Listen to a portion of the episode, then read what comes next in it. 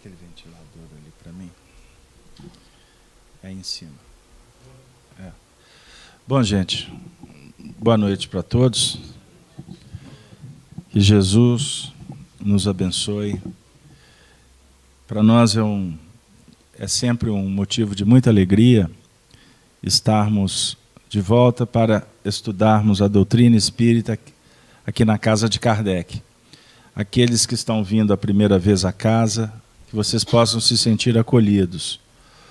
Como também gostaríamos de dar boa noite e abraçar também a todos os nossos teleouvintes que nos acompanham através da, da transmissão da rede Amigo Espírita, que lança o sinal através da conta do YouTube e também pela, pelo, pelo sistema do Facebook. E assim nós gostaríamos também de abraçar a todos os nossos ouvintes da Rádio Brasil Espírita de Maceió, que temos nas noites de quinta-feira uma audiência muito expressiva com, com aqueles companheiros que acompanham a programação da rádio especificamente os estudos que são replicados aqui da FEAC. Então abraçamos a todos aos amigos que estão no chat, que estão sendo moderados pela nossa trabalhadora, a Cleusa Severino, que se encontra na cidade de Leiria, em Portugal. Ela faz parte da equipe e ela vai conversando com as pessoas que frequentam o chat, que fazem debates, lançam perguntas, comentários, que, que por certo contribuem com o nosso trabalho aqui da casa. Aqueles que quiserem participar, que se encontram conosco aqui, levanta o dedo que o Júlio leva o microfone para vocês participarem.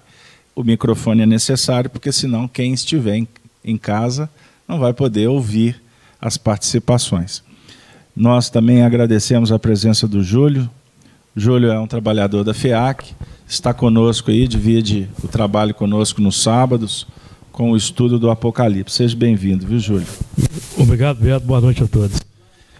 Bom, gente, sem delongas, nós trabalhamos nas quintas-feiras com o estudo do Livro dos Espíritos, que é a obra básica da doutrina espírita.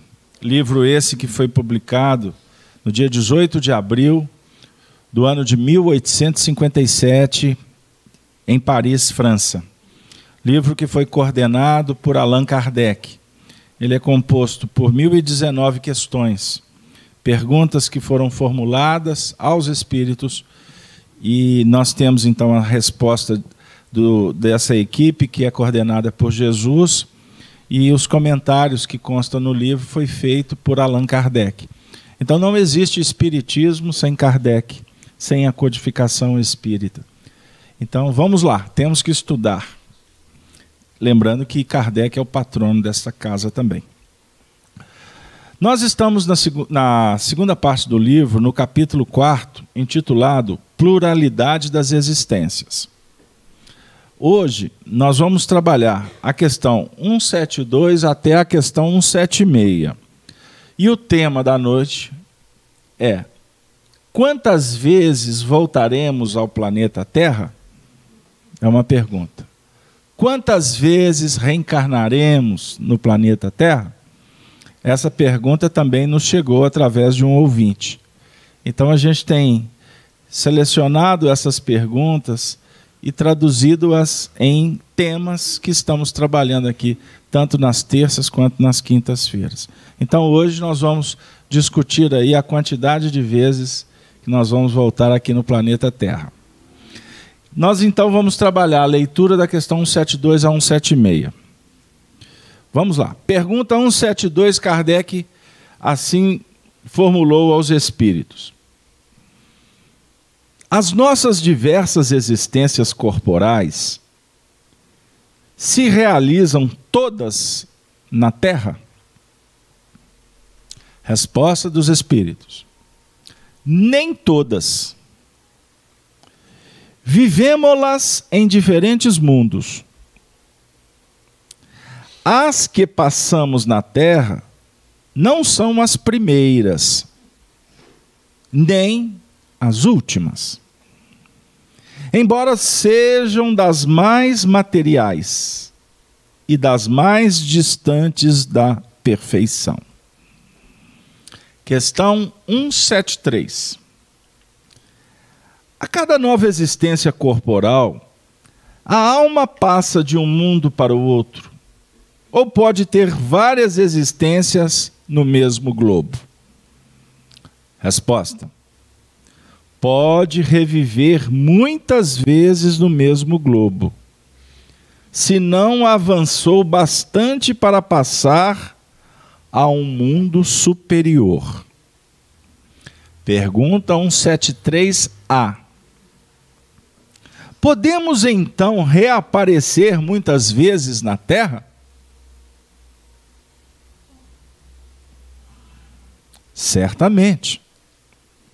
Questão 73b. Podemos voltar à Terra depois de termos vivido em outros mundos? Seguramente.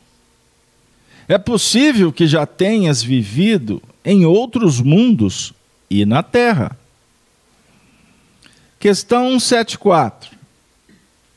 Voltar a viver na Terra é uma necessidade? Resposta: Não. Mas se não progredistes, podereis ir para outro mundo que não seja melhor e que pode até ser pior. 175. Haverá alguma vantagem em voltar a habitar a terra? Resposta: Nenhuma vantagem particular a menos que seja em missão. Caso em que aí se progride, como em qualquer outro mundo. Está terminando. 175A. Não se teria mais feliz permanecendo na condição de espírito? Não, não. Estacionar-se-ia e o que se quer é avançar para Deus. E por fim, questão 176. Depois de terem encarnado em outros mundos, os espíritos podem encarnar na Terra sem que aqui jamais tenham estado? Resposta: Sim. Do mesmo modo que vós em outros globos Todos os mundos são solidários. O que não se faz num, faz no outro. Ponto. Nós fizemos essa, esse, esse apanhado, a leitura dessas questões, porque são perguntas perguntas bem objetivas, com respostas assim também bem sintéticas. Então, para que a gente possa trabalhar esse bloco aqui, é, de uma forma agora é, a traduzi-lo e encaminhar para um conteúdo que possa nos ajudar nesse momento da nossa vida. Eu chamo a atenção que todo o estudo doutrinário espírita ele propõe que nós utilizemos destes estudos para o benefício nosso nesse momento em que estamos nos desenvolvendo na vida. Porque senão, nós viemos para a casa espírita e vamos ficar discutindo filosofia ou aspectos que, em termos práticos, não tenham significação. Aí não justifica a gente vir à casa espírita. Lembrando que a gente está vindo aqui para buscarmos o atendimento espiritual em primeiro momento. Seja através do passe magnético, seja através do aconselhamento, seja pelo momento do convívio. Cada um de nós aqui temos demandas. E é óbvio que dentro das demanda, demandas que vão sendo atendidas, nós somos convidados para a essência da reunião. Porque é o objetivo da reunião é promover a nossa educação espiritual. Então a gente pode receber o remédio, o acolhimento, o carinho, o conforto, a orientação, mas o mais importante de uma reunião espírita é o que ela propõe para o, o nosso processo de evolução, de iluminação interior. Fiz-me claro? Porque através do estudo é que nós vamos descobrindo a maneira de vencer estes problemas que motivaram a nossa estada aqui hoje. Fechado aí? Tranquilo? Ponto. Por favor. Só, só, só um minutinho. Duas perguntas no 76. Temos, mas eu vou deixar para semana que vem. Pode? É porque tem um 76A e um 76B. Mas foi proposital. Obrigado, dona Nilza, pela alertiva. Então vamos lá. Vou passar por elas de novo. 172. As nossas diversas existências corporais se realizam todas sobre a terra? Resposta dos espíritos: nem todas. Vivemos-las em diferentes mundos. Jesus assim afirmou na descrição do capítulo 14 do Evangelho de João, primeiro versículo. Na casa de meu pai há muitas moradas. Se não fosse assim, eu vou-lo teria dito: Vou preparar-vos lugar. Este versículo de Jesus é um dos mais extraordinários no que remonta a este assunto. As moradas, as posições espirituais, os mundos que habitamos, os mundos que iremos habitar. Também fala das, dos universos chamados hoje universos paralelos, ou seja, as dimensões espirituais. Então nós temos, num comentário de Allan Kardec, no terceiro capítulo do Evangelho segundo o Espiritismo, intitulado Há muitas moradas na casa do Pai, Kardec diz assim, literalmente: A casa do Pai é o universo. Na casa de meu Pai há muitas moradas. Então a casa do Pai é o universo. E esse universo oferece muitas moradas. Então existem as moradas físicas e as moradas espirituais. Então quando nós desencarnarmos, nós vamos para uma vamos habitar uma morada no plano espiritual. Voltaremos a ser espíritos, conforme a, a, as questões mais à frente apresentam para nós. Então, quando você desencarnar, você vai para uma ambiência que, inclusive, define convivência, trabalho, escola. Ambiências espirituais que oferecem terapêuticas. Então, tem clínicas, tem hospitais. Então, é, o mundo espiritual nos oferece moradas. Como moradas também são planetas, estrelas, e que vão ser habitadas de acordo com a necessidade evolutiva de cada espírito que vive nesse mundo físico, em Marte, em Júpiter. O desafio da ciência terrena é localizar, é identificar vida nos planetas. E nos planetas, por exemplo, que compõem o nosso sistema solar, não se identifica vida.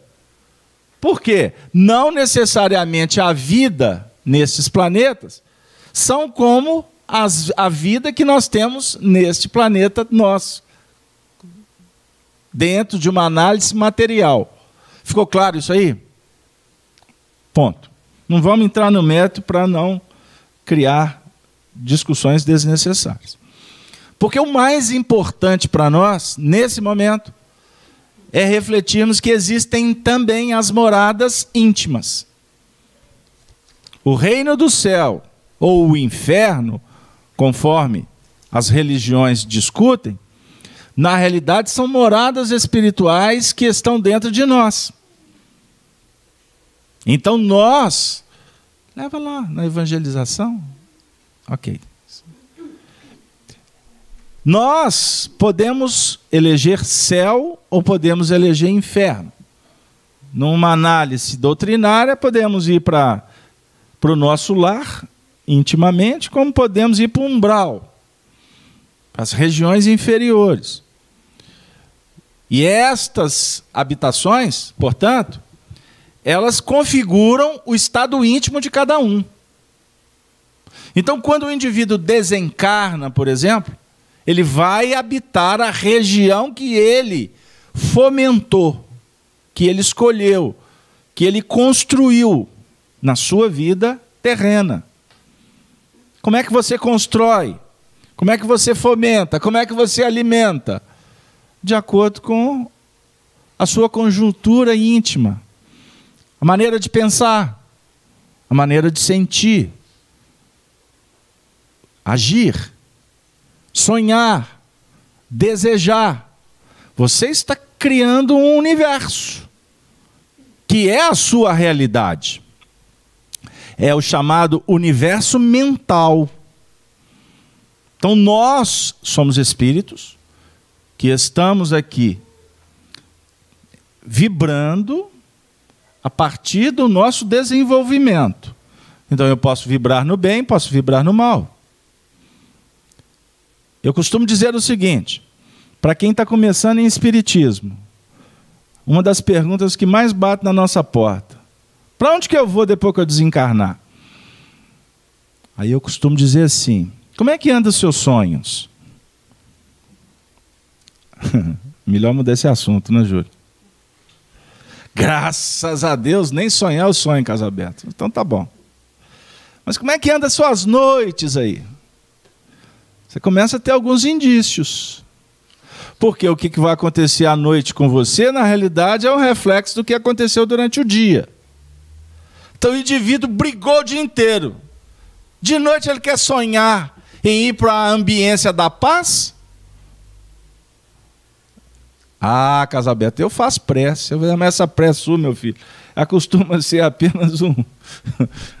apenas um, um, um, pedido ali, um, uma limpeza, assim. Você está lá com um painel todo sujo, é como se você estivesse passando assim uma, uma, um cotonete ali naquela parede ali para limpar. Essa prece. Ela tem uma função, ela tem um resultado. Mas não é basta prece, porque senão nós vamos ser místicos. Eu continuo procurando o sacerdote para resolver o meu problema. Ou então eu continuo indo na casa espírita só para resolver problema. Pode vir, tá, gente? A FIAC está aberta, a equipe está pronta para trabalhar. Pode vir. Mas o que, que Jesus espera de vocês é que vocês saiam da condição de pedintes. Olha o que eu estou dizendo. Com todo respeito, tá bom? Porque eu, eu chego aqui todo dia e faço minhas preces. Senhor, dá uma aliviada. Sou bobo, não, é? Eu sei que a prece funciona, mas Jesus, menos, eu sei que na hora que termina a reunião eu arrependo de ter pedido, mas eu peço. Porque eu vou estudando a doutrina espírita e vou percebendo que se ele tirar o problema, eu não evoluo, eu não cresço. Mas pode pedir, tá, gente? Não tem problema não. Mas entenda bem, eu chego, sou acolhido, sou atendido. Aí daqui a pouco Jesus fala assim: agora toma o livro. Aí o Júlio abre o livro dos Espíritos. Como é que foi a questão que você separou, Júlio? 872. Leia o trecho que você separou para nós. É, a questão 872. Finalzinho no, dela. No capítulo, no capítulo que fala da lei de, de liberdade. Kardec está, está falando sobre o resumo teórico do, do, do motivo das ações humanas, das causas das nossas ações, das causas profundas. E o último. Pode continuar. O último parágrafo é interessante porque ele, vai, ele diz o seguinte: todos os espíritos mais ou menos bons Aí se enquadra o que você está dizendo. Quando encarnados, constituem a espécie humana. E como o nosso mundo é um dos menos adiantados, nele se conta maior número de espíritos maus do que de bons. Tal a razão porque aí vemos tanta perversidade.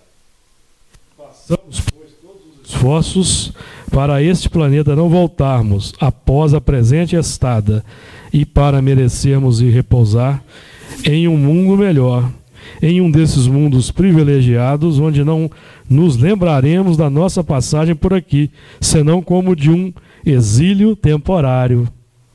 Esse pensamento de Kardec é extraordinário, porque ele derruba um, uma boa parcela do misticismo que temos com relação, certo? A nossa presença na Terra. Nós podemos almejar ir para outros mundos.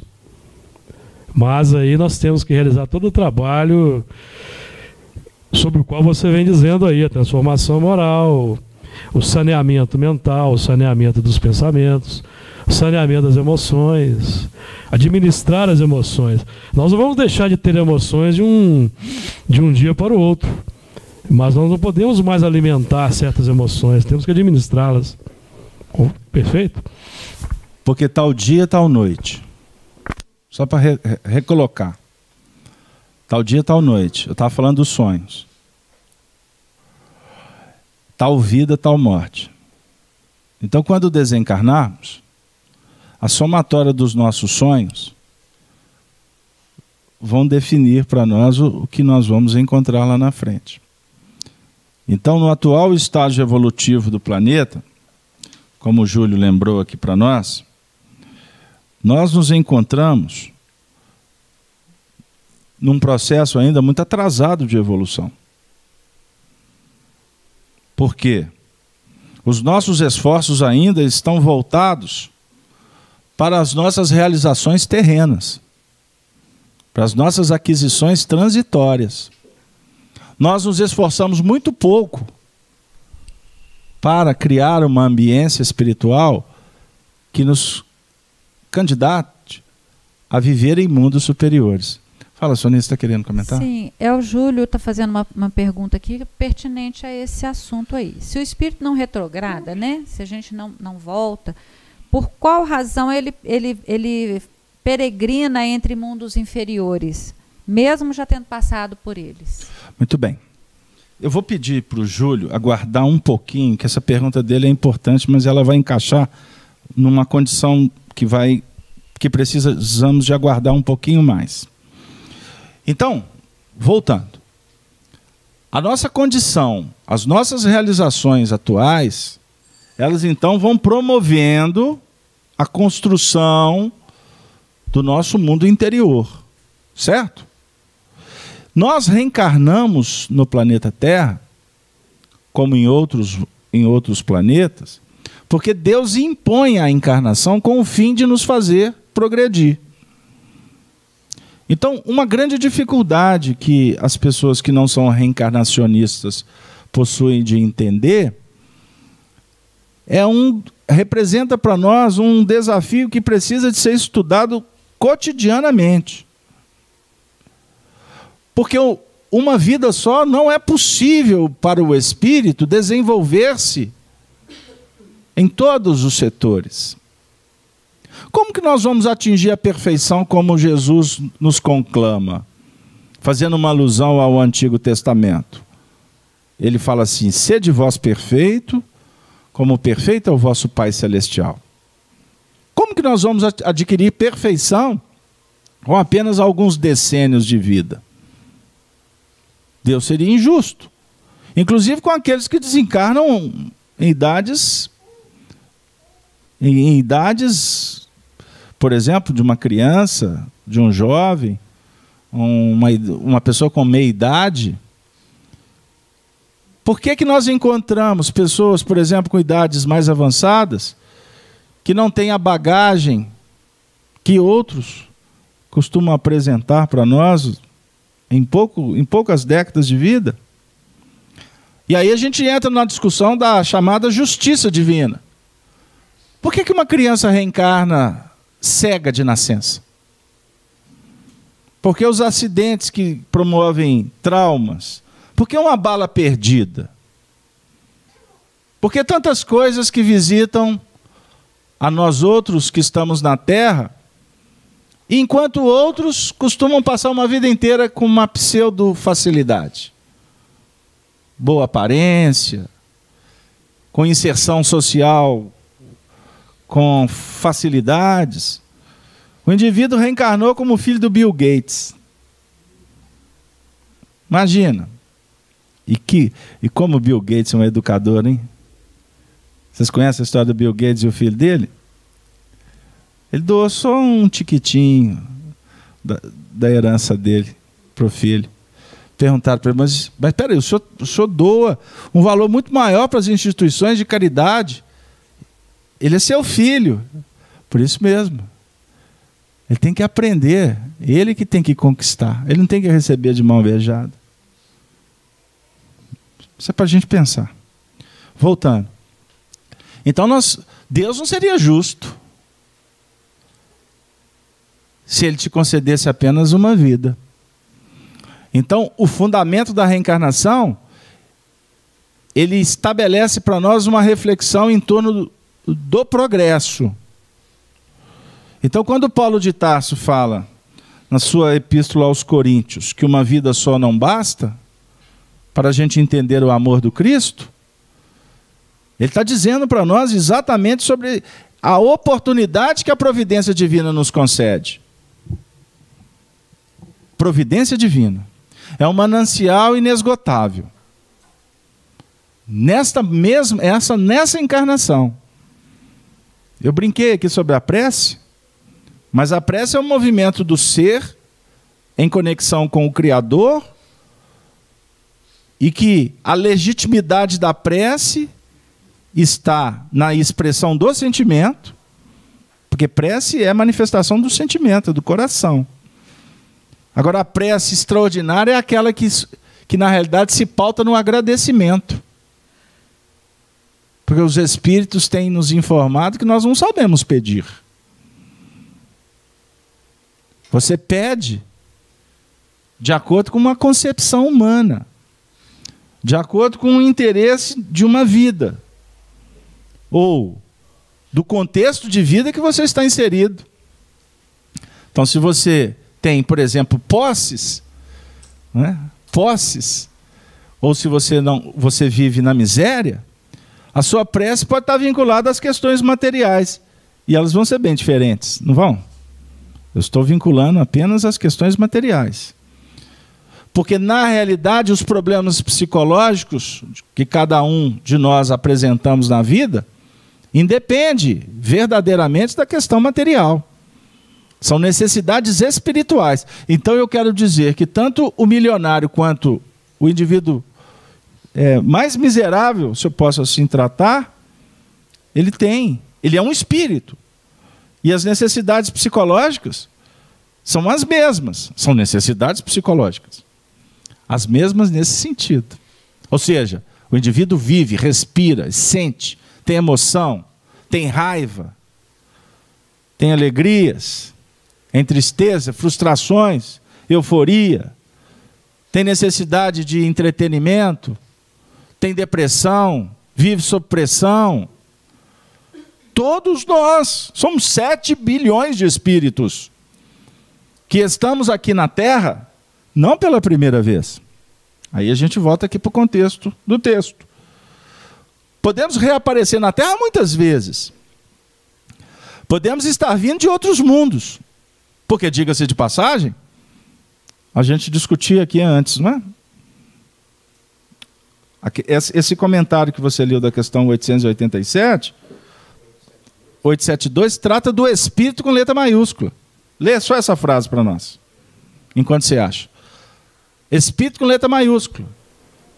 O espírito com letra maiúscula, na realidade, nós estamos aqui há pouco mais de 200 mil anos. Pouco mais, Casabé? 200 mil anos. Achou? Sim. Lê para nós todos os espíritos. Aí Kardec, porque Kardec faz duas, ele se refere aos espíritos de duas, é, usando duas grafias, letra maiúscula em letra minúscula. Uhum. A letra minúscula se refere, com a letra minúscula se refere ao princípio inteligente. Quando criados.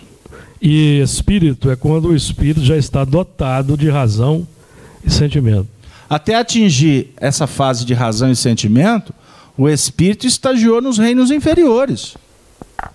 Então aqui entra um ingrediente chamado evolução da retaguarda.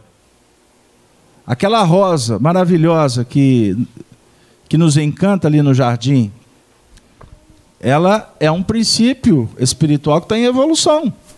Ela é dotada de sensibilidade. Obviamente de, da retaguarda. Como, como mineral que sustenta a terra, ali tem vida. Obviamente, mais embrionária, ou melhor, mais da retaguarda do que a planta que está arremetida.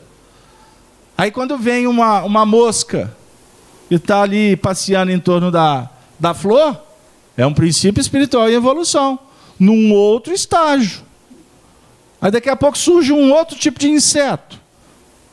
É uma outra etapa. Aí daqui a pouco surge um, um, um, um, um batráquio que vai se alimentar do inseto. É um outro estágio. Aí daqui a pouco vem uma cobra que vai se alimentar do batráquio. É um outro estágio. Aí daqui a pouco vem um animal, um crocodilo, que vai abocanhar a cobra. É um outro estágio. Aí daqui a pouco nós temos os mamíferos. Eu saí dos répteis. Né? Então existem determinados gatos que, por exemplo, ficam muito tempo muito tempo no sol. Se alimenta do quê? Processos iniciais da fototaxia. Estão desenvolvendo os princípios da epífise, da hipófise no futuro. Hein? É. Aí um dia, mais à frente, ele vai se tornar um mamífero, como eu interrompi, até chegar, por exemplo, num estágio de um símio. Um macaco. Um macaco que já apresenta rudimentos de inteligência. Mais inteligência, por exemplo, do que um, do que um, um animal da retaguarda. Observe a inteligência, entre aspas, de um cão. Você vai verificar que é um tipo de inteligência diferenciada do que um lobo feroz da, da, da selva. Já é um animal domesticado naturalmente. Porque se, existem animais da selva que se você, se você for criá-los desde, desde o nascimento num ambiente humano, ele não tem capacidade de ser domesticado. Pegaram aí?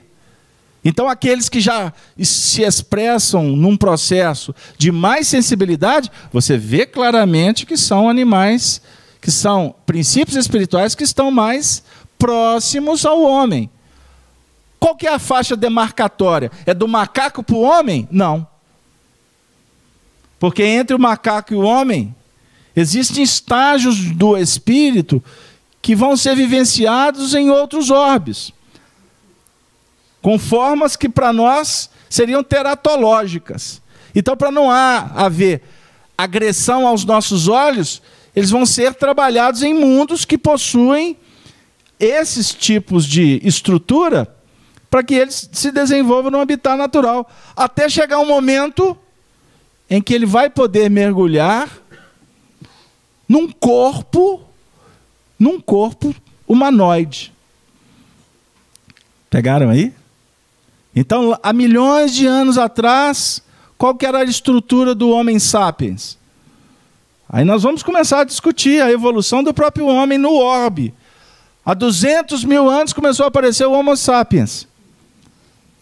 A sociedade constituída há 30, a sociedade conhecida há 30 mil anos. O que é 30 mil anos na evolução? Aí começamos a chegar como humanidade. Qual que era a quantidade? Qual que era a população na era primitiva? Ínfima, perto de uma população hoje caminhando para 8 bilhões de espíritos. De onde que vieram tudo isso? Produção em série? Deus tem uma fábrica lá de produção de espírito que vai, gera, gera, gera, gera. Aí sai igual produção de parafuso. Não é assim. Pegaram aí? Processo? O processo é, é, é, é maravilhoso. Mas para não confundir nem cansá-los, porque o tema pode se tornar árido, vamos pensar no homem dotado de razão e de sentimento. O homem intelectual. O homem que pensa. Aí nós vamos, inclusive, na nossa sociedade, identificar uma escala. Uma escala evolutiva. Você tem aqui um, um homem do seu lado que ele pode estar com a mente ainda vibrando nas faixas da caverna, enquanto outros já estão vibrando nas faixas da intelectualidade superior, lidando ou se, ou se desenvolvendo como um grande filósofo. Pegaram aí o que, é que eu quero dizer? Nós vamos encontrar na nossa sociedade, no nosso convívio, espíritos crianças. Infantis. Literalmente infantis. O comportamento difere, destoa do contexto geral. Quem são esses espíritos? São espíritos que precisam de caminhar com aqueles que estão mais adiantados. É como se temos o irmão mais velho, numa escala grande, com os. Presta atenção. Com aqueles que são os mais novos. Agora, você não pode. Deus não vai exigir do espírito criança que dê respostas como o mais velho que já é dotado de informações, de experiências. Pegaram aí? Os mais velhos, qual o compromisso deles? Auxiliar os mais novos. Porque os que são mais velhos, em se comparando com outro, outras dimensões espirituais, são crianças também. Então essa escala é infinita. Quem foi Jesus? Quem é Jesus? Eu vou, eu vou, eu vou definir a minha expressão. Quem foi Jesus, no seu sentido de individualidade que esteve aqui há dois mil anos atrás? Sem sombra de dúvida, um espírito muito experiente perto de todos os grandes exemplos que nós vamos pensar na história da humanidade. Tudo que ele fez, ele o fez porque ele sabe fazer. Porque ele aprendeu. Por que ele andava por cima das águas? Por que ele anulava a lei da gravidade? Por que ele transformava a água em vinho? Por que ele tinha capacidade da visão a cegos? Por que ele conhecia da mediunidade de uma forma tão esplendorosa? Por que ele é o médium dos médiums? Nós estudamos a mediunidade com Allan Kardec, a partir do ano de 1861, quando ele lançou o livro dos médiuns, num grande projeto para que a gente entenda que a mediunidade ela é orgânica. É, a mediunidade é um dom, é, uma, é um tipo de sensibilidade, porém extra sensorial, que todos os espíritos possuem num grau mais elevado ou mais ostensivo, ou menos elevado, menos ostensivo.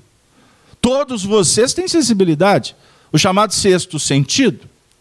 Se temos o tato, o olfato, o paladar, a audição e a visão, você também tem a mediunidade. Você acreditando ou não acreditando, você tem mediunidade. O que é mediunidade? Essa é o sensório que você, através dele, registra o que está para além do que os olhos humanos não percebam que os ouvidos, o olfato, o paladar não identifica. Ou seja, há muitas moradas na casa do Pai. Há muitas moradas na casa do Pai. Você pode frequentar essas moradas? Pode. Você habita uma morada, a encarnação. Nós estamos aqui. Mas essa reunião aqui, ela é um mini curso dos mais precários, para a gente começar a estudar como ir para outras moradas. Casalberto, eu não quero morrer, não. Calma, você não vai morrer. Porque quando você tem a sua faculdade mediúnica ampliada, na realidade você está fazendo uma. Um, um, você está entrando por um portal sem saber. A sua sensibilidade te coloca numa sala na qual está ocupada por espíritos. E você não sabe, mas você sente, você registra. Já aconteceu com você estar recebendo, por exemplo, um passe magnético? Aí, naquele momento de oração, de repente você sente uma onda calorífica. Você sente uma expressão que balsamiza. Você, depois do passe, a dor de cabeça foi embora. Mas existem momentos que você pode ter a certeza de que alguém que não foi o passista, não foi nenhum encarnado que estava ali dentro da sala, tocou uma determinada região do seu corpo. Aconteceu isso com alguém aqui? Quem foi? Se o passista está lá meio metro de distância, porque se ele chegar perto, ele perde o emprego aqui na casa. Que não é a função do passista. O passista ele é instrumento para transmitir energia. Ponto. Acabou? Fechou? Mas alguém pegou na minha cabeça, Casalberto, e não foi aquele moço. Quem foi? Ou então aquele momento que tu está lá na sua casa, de repente, num, num, num instante mais singelo, mais assim, muito intenso, você vê a imagem de uma pessoa. Aí passa um pouco, essa, essa pessoa te procura. Aí você tem informação que aconteceu algo extraordinário com essa pessoa. Engraçado. Sonhei! E agora tudo está acontecendo. Já aconteceu isso com vocês? Já aconteceu? Pois é. Isso está sendo acionado seu, a sua capacidade de interagir com o mundo espiritual. Então, isso para nós é muito importante a gente começar a pensar sem misticismo, sem levar para determinados lances que costumam dificultar muito mais e dar emprego para outros. Aí eu preciso de alguém para me explicar. Aí eu tenho que ir lá na, na seita tal, no, na Assembleia X, para me ter explicação. E eu vou apostar que a maioria não vão ter explicações razoáveis para nos ajudar. Aí costumamos até afirmar, né? É milagre, é coisa de Deus, ou é do demônio. Porque quando não sabe, aí, aí empurra para um lado ou para o outro. Se tiver na igreja, é coisa de Deus. Mas se o indivíduo não vai na igreja, olha o demônio, fica de olho. Porque aí eu uso o demônio para atrair o indivíduo. Para o indivíduo fazer parte da comunidade. As pessoas fazem por maldade? Não. Porque ignoram. Aí o indivíduo está possesso. Ele está vivendo um problema de uma obsessão contumaz. Alguns casos de subjugação. Ele se torna marionete na mão dos espíritos. Cai pelas ruas, comportamentos mais estranhos, surta. É coisa do demônio. Então vamos exorcizar o demônio. Leva lá na igreja. Aí costuma juntar lá a turma toda lá. Aí tem uns que é mais forte, né? Não, tem que ser com fulano. Fulano tem uma potência poderoso para expulsar demônio. Aí costuma o indivíduo entrar na sessão lá, costuma até dar, dar, certo, porque os espíritos saem do corpo do indivíduo e fica rindo do outro lá. Aí depois que sai do lado de fora, garra tudo de novo. Por que, que tem a obsessão? Ah, Carlos Alberto, agora o assunto começa a tomar outro rumo, né, Júlio? Por que, que tem obsessão? O que é obsessão? A mediunidade não conduzida. Se você tem uma faculdade mediúnica, ela precisa de ser coordenada. Porque isso envolve energia. O indivíduo tem ectoplasmia, ou seja, ele tem um fluido que precisa de ser canalizado, porque isso pode causar para ele até doenças. Certo? Existem casos que o indivíduo é um médium tão ostensivo que é como se fosse uma verdadeira antena parabólica ambulante. Onde que ele entra, ele entra em sintonia com os espíritos. Enquanto não cuidar dessa parte mediúnica, o indivíduo vai sofrer. Agora, por que, que isso está aguçado nele e não está aguçado em você? Possivelmente nesses casos que o indivíduo brincou com esta mediunidade no passado. Se beneficiou sem beneficiar o outro. Porque a mediunidade, para aqueles que têm a oportunidade de acessar o mundo espiritual, visa o indivíduo sair do contexto material, frequentar as zonas espirituais, de sorte que esta realidade espiritual possa favorecê-lo para que ele mude de vida. Porque são almas decaídas. A grande maioria dos médiums são espíritos que se afundaram de uma forma muito triste no passado. Aí o indivíduo chega aqui no centro, acha que é tudo, né? Eu sou médium. Eu falo assim, tá lascado. Né? Tá lascado. Ai você, meu filho, se você não trabalhar. Não, mas eu quero vir aqui porque eu fiquei sabendo que pode fechar o corpo. Eu falei assim, lascou mais ainda. E vocês sabem que existem rituais que favorecem para que seja obstado essa sensibilidade? Existe. Na Umbanda acontece, no Candomblé acontece. Mas quando o indivíduo realmente tem compromisso, nem lá eles conseguem. Porque vai fechar o que está aberto. Se está aberto, foi aberto pela providência divina.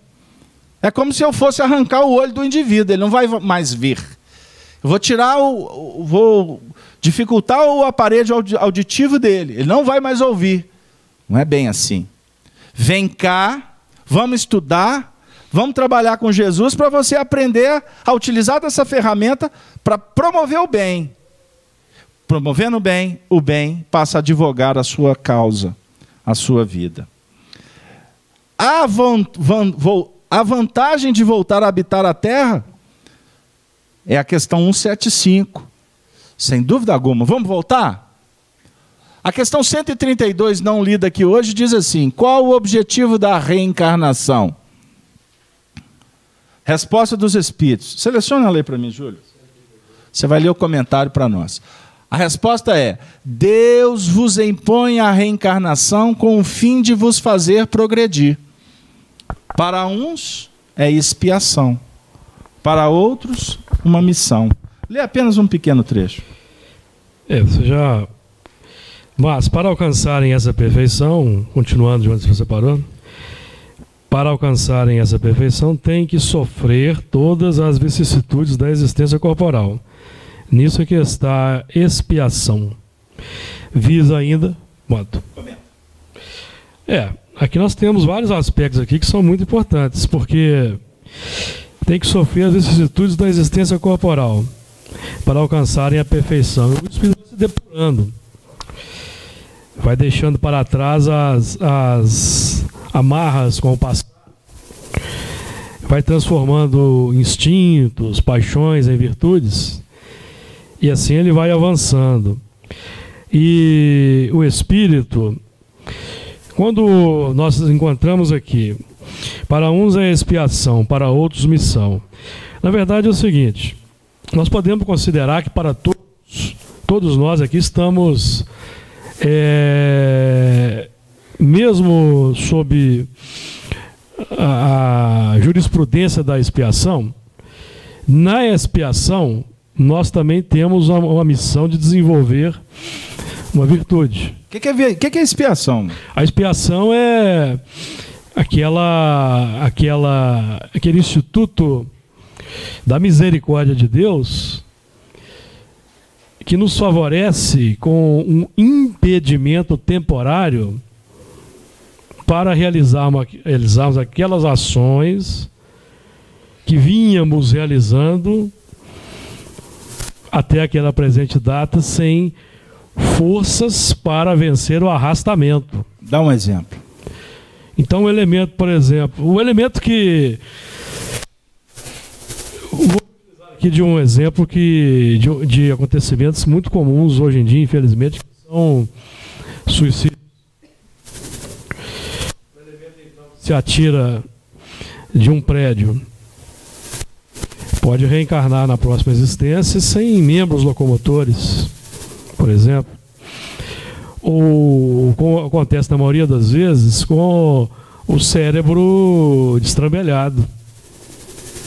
Então, sem membros locomotores, ele não vai poder, ele não vai ter, ele não vai subir mais uma, uma grande altura e se atirar de lá. Então, a expiação tem um, um, uma finalidade misericordiosa e terapêutica para que o indivíduo não cometa mais o, a transgressão à lei de Deus. Certo? Ficou claro aí, gente?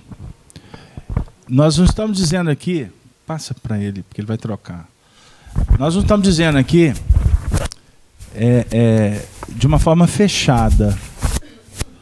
Não é? porque, mas existem, por exemplo, é, a cegueira, a surdez. Existem alguns casos, e entenda o que eu estou dizendo. Não estou fechando e falando que tudo é assim. Mas costuma a surdez, a, gague... a, a cegueira, o indivíduo deu um tiro no próprio ouvido. Então ele afeta a sua estrutura perispiritual. Nós temos o corpo físico e temos o corpo espiritual, que é o modelador. Modelador do corpo físico. Então, as nossas ações que, que, que promovem uma, vamos dizer, ruptura da tessitura espiritual, do nosso corpo físico, ela vai ter repercussão no corpo físico, no corpo espiritual. Fiz-me claro? Ah, mas por que, que Deus permite? É uma questão de ajustes que o espírito precisa para se redirecionar, para se recompor. Para se recompor. Deu aí? Isso é importante para a gente. Não é nós não vamos tratar o assunto como se fosse uma punição, como se fosse um castigo. Não é bem isso. É o próprio espírito que promove, vamos dizer assim, uma pseudo-autodestruição. Então ele mesmo terá que se recompor. E então a reencarnação, o corpo físico lesado, ele vai o corpo físico vai funcionar como se fosse um mata-borrão uma esponja, um filtro que traduz as disfunções que estão em nível espiritual. Então, as doenças congênitas, por exemplo, é, elas representam uma. O, indivíduo está herdando um problema que vem dos pais. Se ele herda é, as questões genéticas, se ele vai reproduzir as doenças que vieram dos antepassados, é porque ele, na sua estrutura espiritual, já tem a predisposição para herdar a disfunção. Então, por exemplo, você tem um histórico de câncer na família, não significa que todos os, na árvore genealógica terão que desencarnar de câncer. Mas quem desencarnar de câncer porque vovó, porque o vovô, porque papai, é porque este espírito já trouxe a predisposição para tal. Face às suas complicações, às suas dificuldades no passado. Certinho? Então existem doenças que não têm a ver com um comportamento atual. Já, já essa mesma doença pode ser o resultado de umas escolhas nesta existência. Se não tem a ver com as escolhas dessa existência, é porque isso já veio na ficha reencarnatória do indivíduo. Então, quando o espírito vai se preparar para reencarnar na Terra, que é o nosso a nossa nave acolhedora bendita, ele passa por um processo de um planejamento muito auspicioso, muito detalhado. o mapa cromossômico, a sua estrutura, toda ela é discutida no mundo espiritual. Pegaram aí? Então, a gente fala de uma maneira mais generalizada, porque o nosso objetivo aqui é estimulá-los a, no caso do interesse, mergulhar nos assuntos. Depois a gente dá as fontes. Nós damos a dica. Porque quando a gente fala assim, Deus impõe a reencarnação com o fim de vos fazer progredir, filosoficamente é belíssimo texto. Porque no mundo espiritual, nós vamos discutir muitos assuntos. Nós vamos aprimorar a nossa maneira de ver. Nós vamos rever os ideais. Mas o importante o que vai definir o crescimento espiritual é quando o indivíduo mergulha na terra, na carne. Então, o André Luiz, no livro Evolução em Dois Mundos, tem uma expressão que eu reputo como majestosa: que a reencarnação é um berço que o plano espiritual aprimora. Isso é belíssimo. Então, a reencarnação é um berço purificador nós vamos nascer, vamos viver, vamos conviver, vamos morrer e vamos renascer. Bem-aventurados são aqueles que começam a entender que a vida tem um objetivo. E esse objetivo precisa de ser tratado, cuidado com muita sabedoria. Costuma a gente vir na reunião espírita, eu vou repetir, como um momento importante, como um momento valoroso para o nosso crescimento, é o meu momento de orar, de estar com Deus. Mas eu vou dizer para vocês com todo carinho e todo respeito, fraternal. Se você quiser investir, não se limite apenas a alguns minutos durante a semana pense melhor. Porque essa criança que está no seu colo não é uma criança que veio por acaso. Amada pela mãe. Né? Ela precisa do seu amor sempre. Como todos nós viemos aqui por amor que Deus tem para conosco. Quando a gente já entra no, na ambiência moral, nós vamos dizer o seguinte: qual é o nosso amor para com Deus que nos deu a vida? Qual é o amor que nós temos para Deus? Ah, casamento, eu tenho amor, não, eu tenho medo. Eu tenho respeito. Eu não sei nem quem é Deus. Eu aprendi que Deus é o Criador. Olha aqui, não fica com vergonha, não, tá? Se isso que passa pela sua cabeça, não se sinta o último dos moicanos, não, porque tem milhões e milhões de pessoas que pensam igual a vocês. Não tem problema. E Deus não vai ficar magoado, não. Eu não tenho nem coragem, Casabela. Ele não vai ficar magoado com você. Você duvidar. Você não acreditar. Não tem problema, isso não vai alterar. Agora, eu posso dizer uma coisa para quem não acredita. Comece a acreditar na sua vida que você já está, de uma certa forma, acreditando em Deus. Acredita na sua vida que você vai estar dando um grande passo. Agora, se você julga que a vida termina com o último suspiro e com o túmulo quando se fecha, eu posso dizer que essa concepção sua vai mudar. Vai mudar querendo ou não, vai mudar. Porque você é um espírito que está vivendo uma pequena experiência como um homem, uma experiência humana. É uma experiência, mas você é espírito. O mundo espiritual, de onde que nós viemos, é que é o mundo definitivo. Esse mundo aqui, daqui a pouco acabou.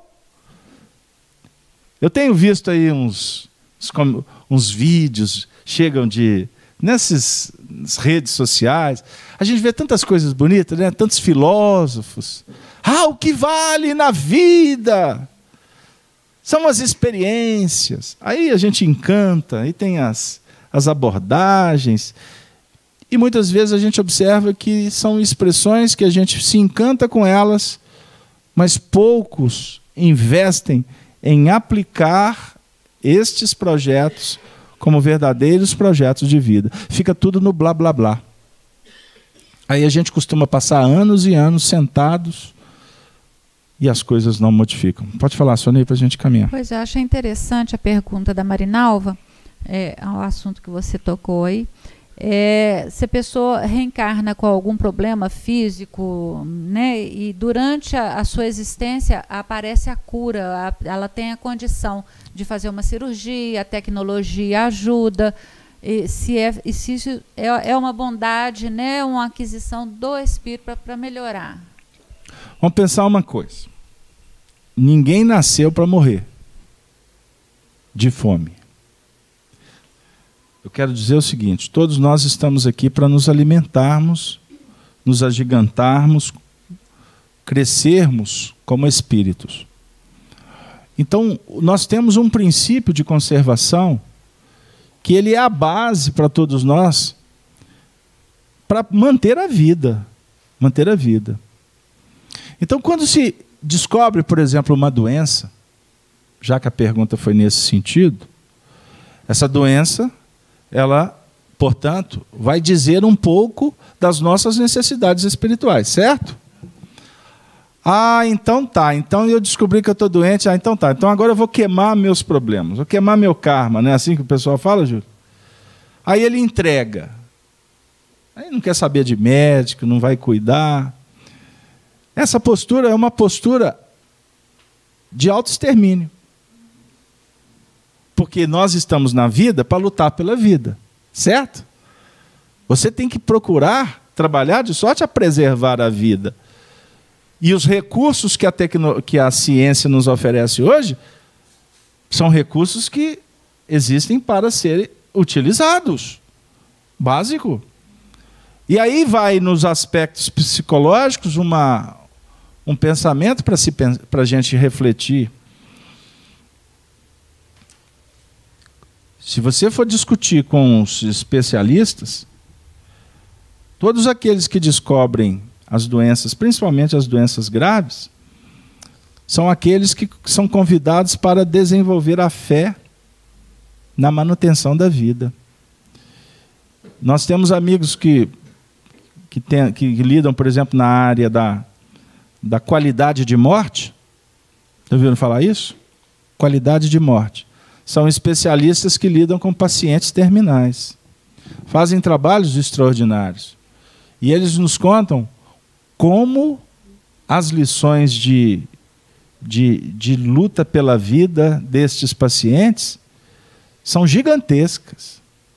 Se a gente for fazer um estágio nesses ambientes, não tenha dúvida que você vai mudar muito dos seus conceitos de vida. Certo? Então existem doenças que são vencidas pela fé do indivíduo e os recursos que a ciência oferece. Se são superadas, ela cumpriu a função dela, que é fazer com que o indivíduo lute pela vida. Entenderam?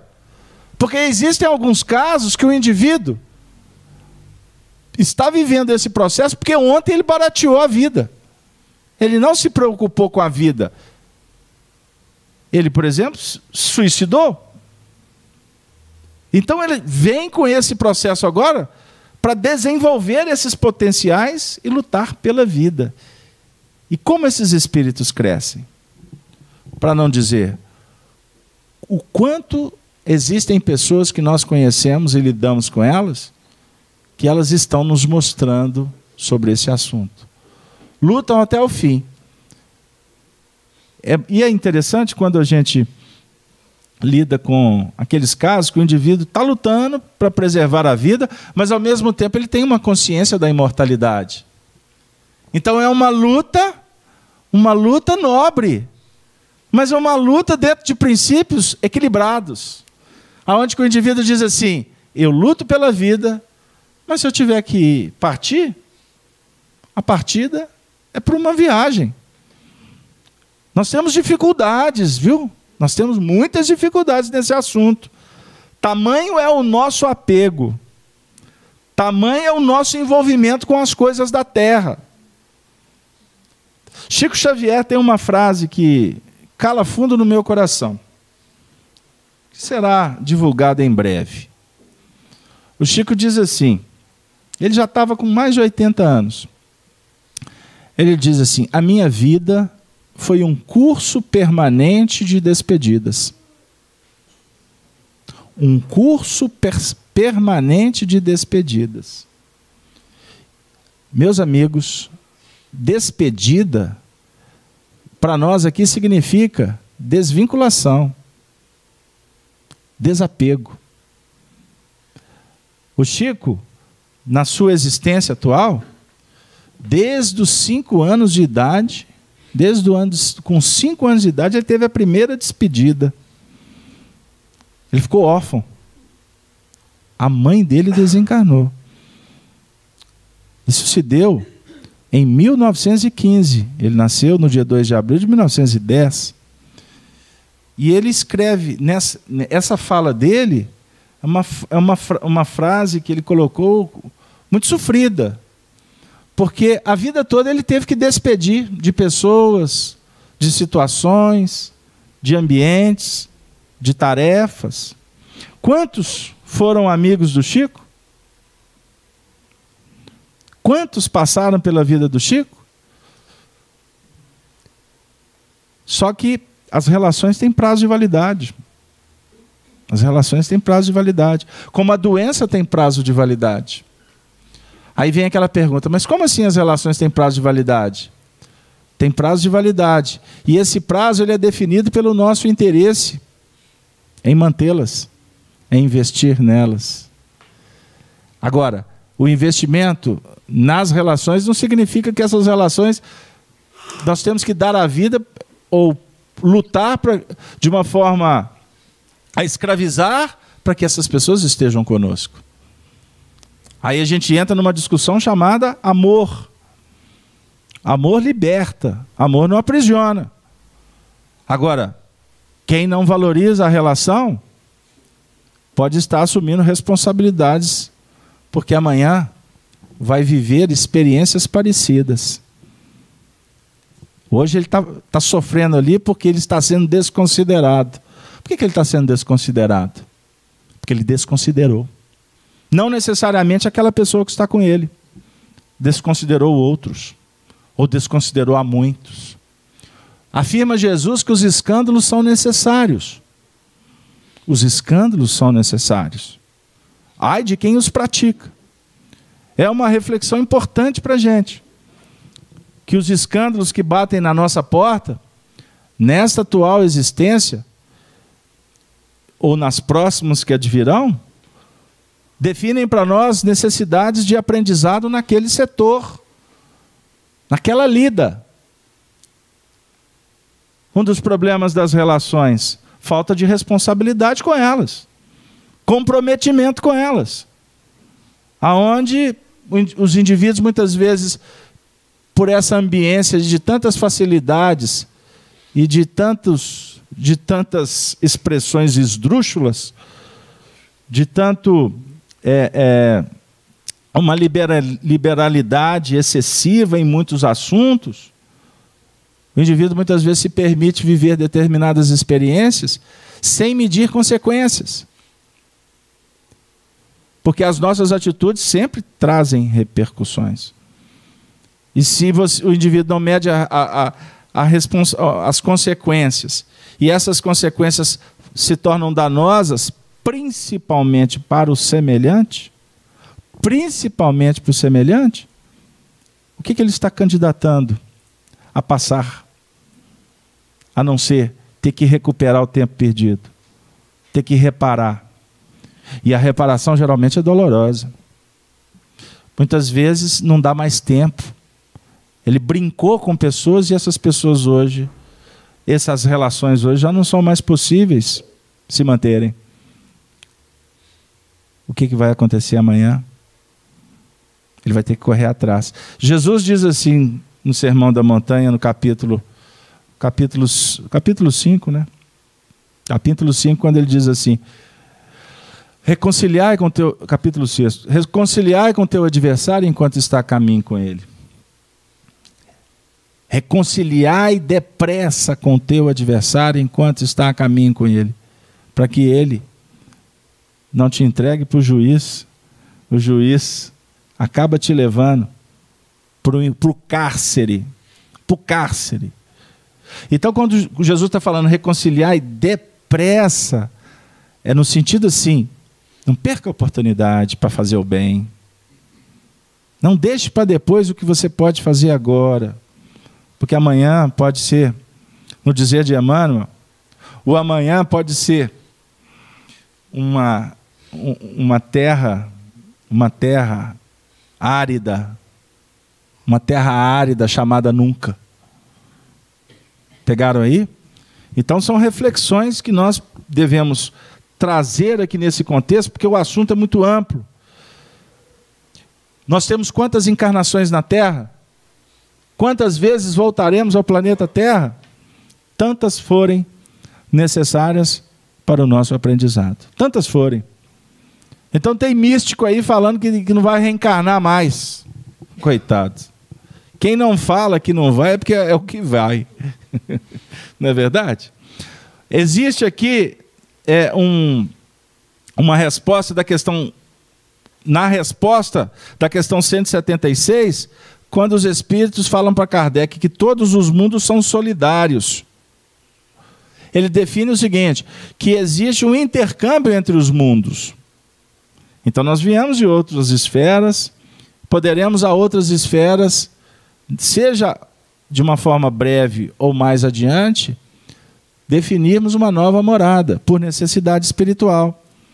Esse assunto aqui fala do progresso na questão 175, a definir o seguinte: que existem alguns casos que o espírito não se faz merecedor de permanecer num determinado ambiente. Então vamos imaginar o planeta Terra nesse momento. Aqueles que estão brincando brincando com o progresso, eles podem estar se candidatando para reencarnar em mundos primitivos.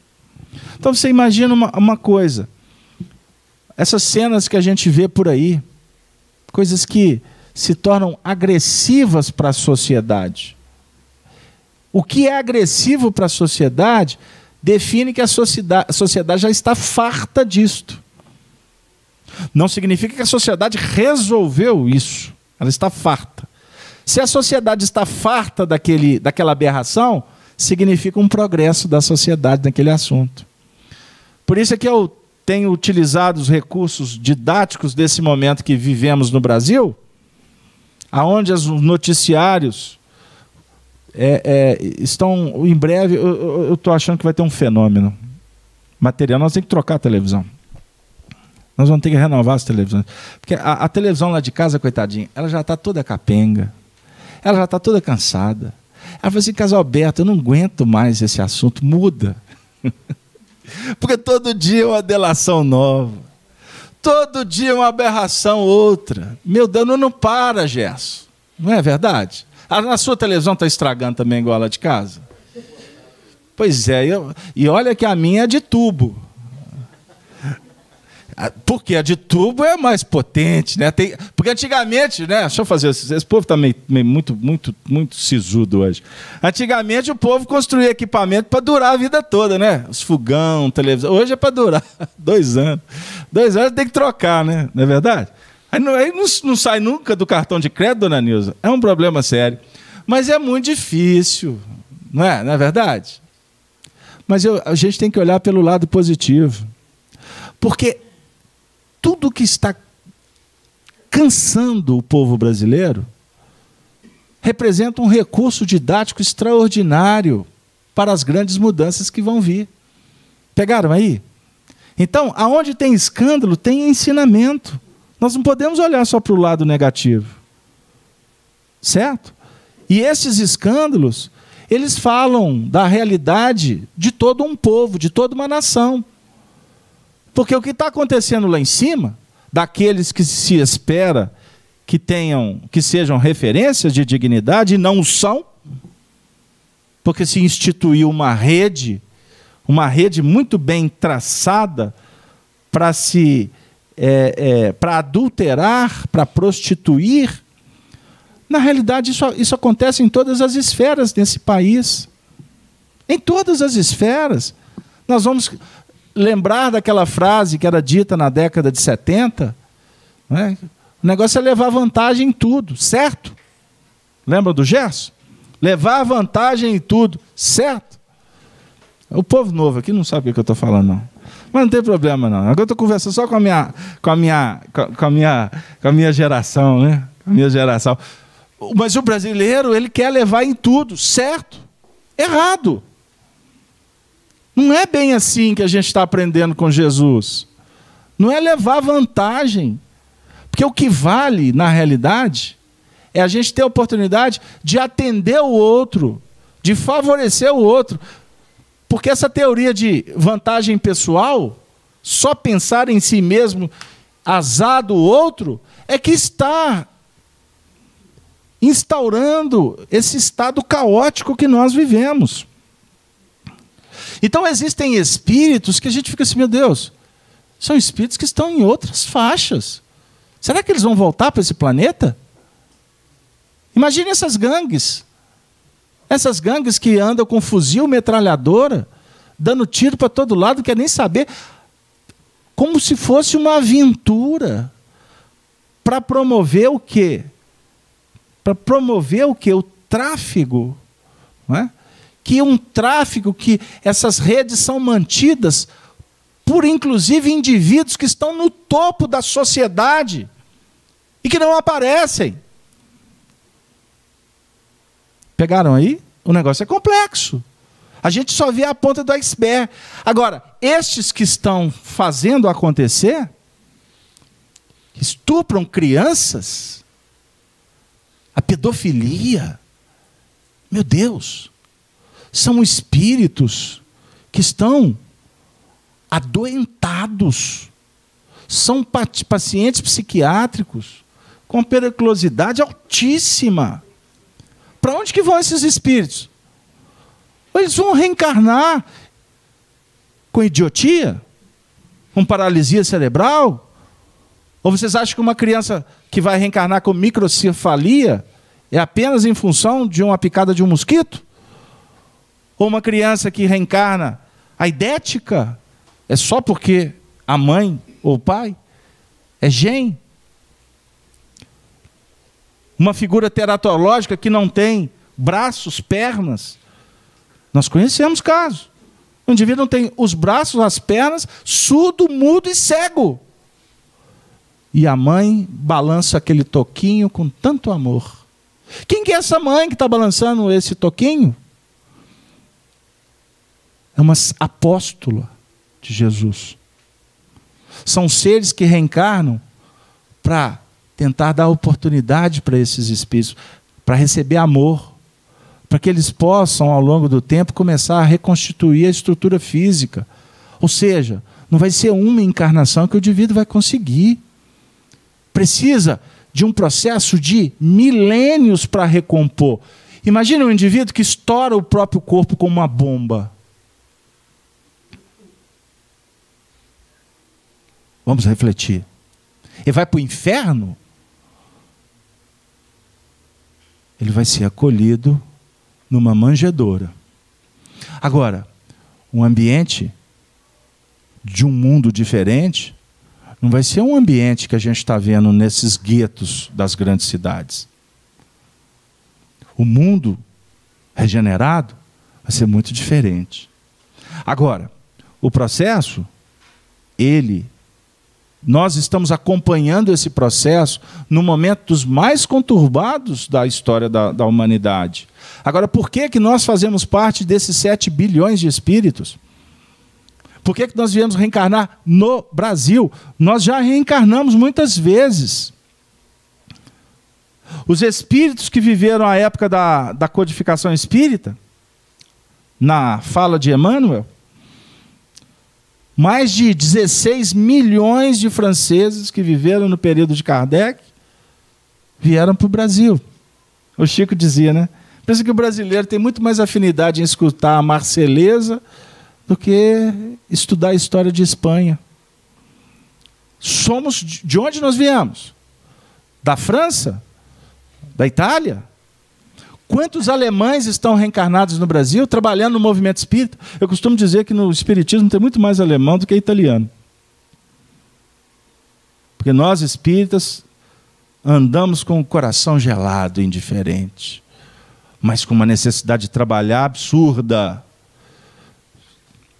Os Habsburgos, que entraram na Espanha com o casamento de Felipe Hermoso com Joana, Chico Xavier e Arnaldo. Os Habsburgos que entraram na Espanha, os Habsburgos que vieram para cá. Vocês estão assistindo a novela da princesa Leopoldina que casou com Pedro I? Habsburgo. Habsburgo.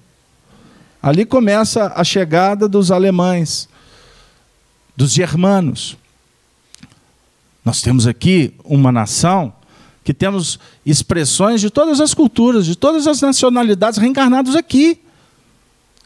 O indivíduo é lá do sertão, do sertão de Goiás, mas costuma ter sido um príncipe, costuma ter sido um, um monarca, mas está lá cuidando do gado, lá no, lá, em, lá no Goiás, como eles falam. É? Ou convivendo conosco aqui, varrendo a rua, vocês já tiveram a oportunidade de conversar com esses, os andarilhos? Essa população que, que anda pelas ruas? Nós fizemos atendimento espiritual com eles muitos anos. Quantos filósofos que nós já conversamos? Quantos intelectuais? Como espíritos arrogantes? Trabalhamos na comunidade muito tempo. Quantos palácios nós entramos para dar paz, levar evangelho? E na realidade, ali, dois quartinhos ali, mas se você ver do lado de fora, é um castelo em miniatura. E está lá no topo do morro.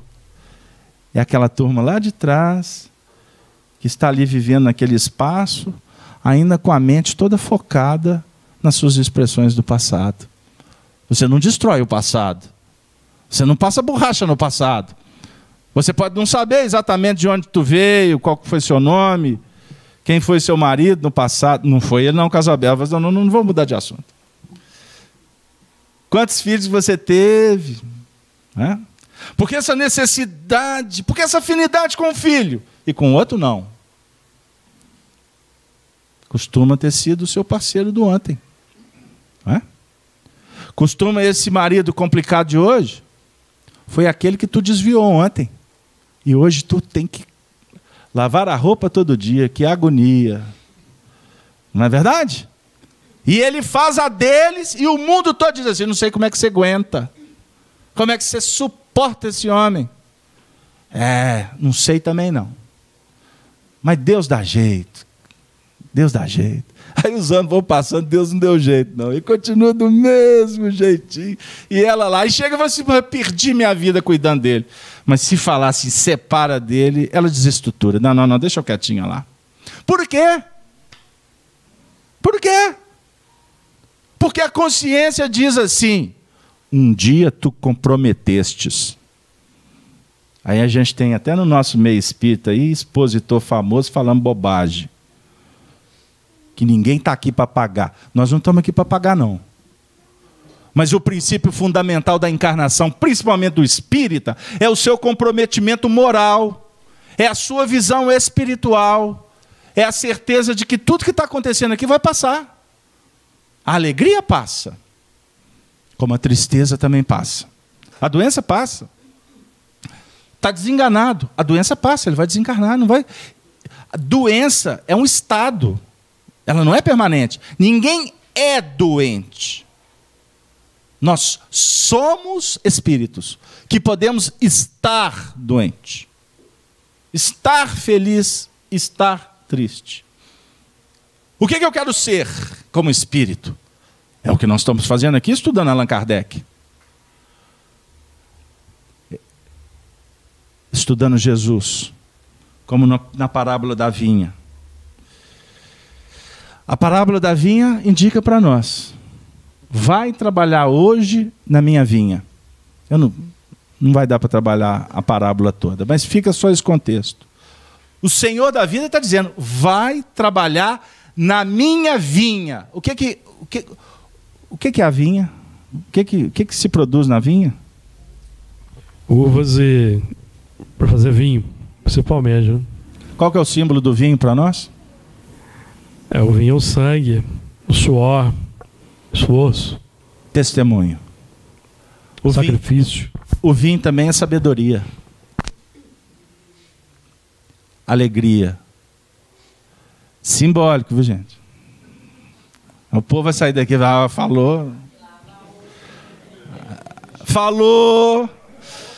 E, e, e, como naquela anedota do. Né? Ó, Jesus liberou. Né?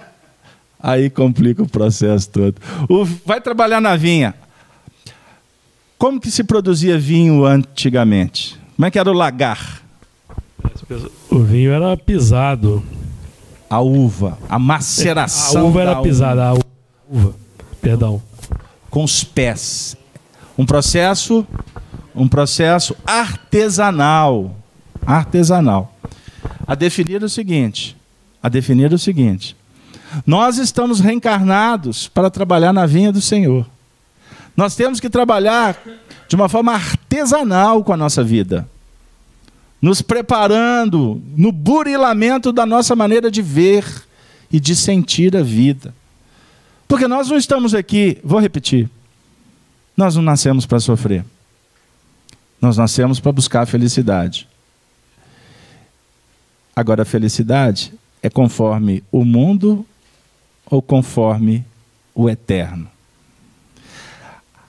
Allan Kardec, na Revista Espírita de 1863, Júlio, tem um texto maravilhoso que ele diz assim: que o Espiritismo nos dá tudo que precisamos para sermos felizes na Terra.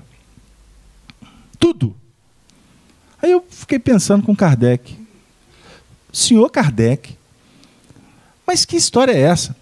Porque no Evangelho segundo o Espiritismo, está uma definição que a gente não pode pensar na felicidade na Terra, porque aqui é um mundo de expiação e prova, né?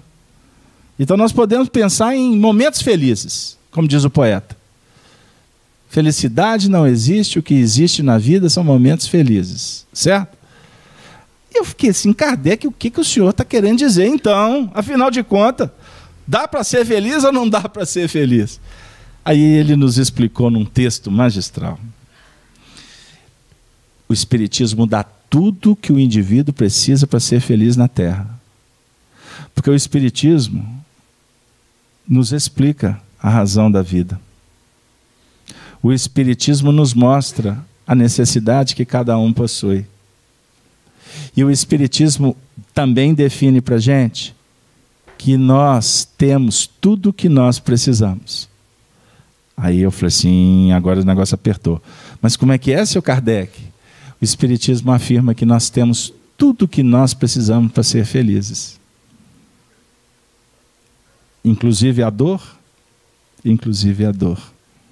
Porque se tiver descompreensão, perceberás que a dor é um buril, um buril de luz para aprimorar a nossa intimidade.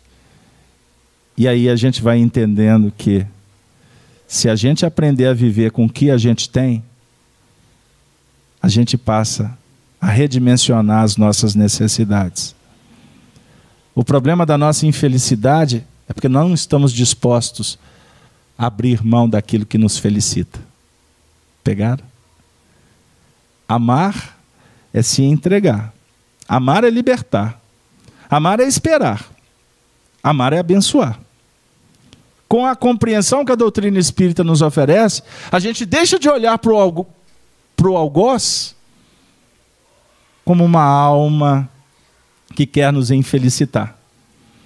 A gente passa a olhar para o algoz como um ser que precisa de misericórdia. Ele está doente, ele não é doente. E se isso aconteceu para mim, é porque eu tenho capacidade, eu tenho condições de administrar, de absorver, de filtrar. E, acima de tudo, de sair desta situação com dignidade. Que Deus nos abençoe nessas nossas reflexões. Eu agradeço a presença de todos vocês, de todos os amigos que estão no chat, e gostaria, Soni, de convidar, se você me permite, o Júlio para vir aqui à frente, para ele fazer a prece final por nós. Muito obrigado.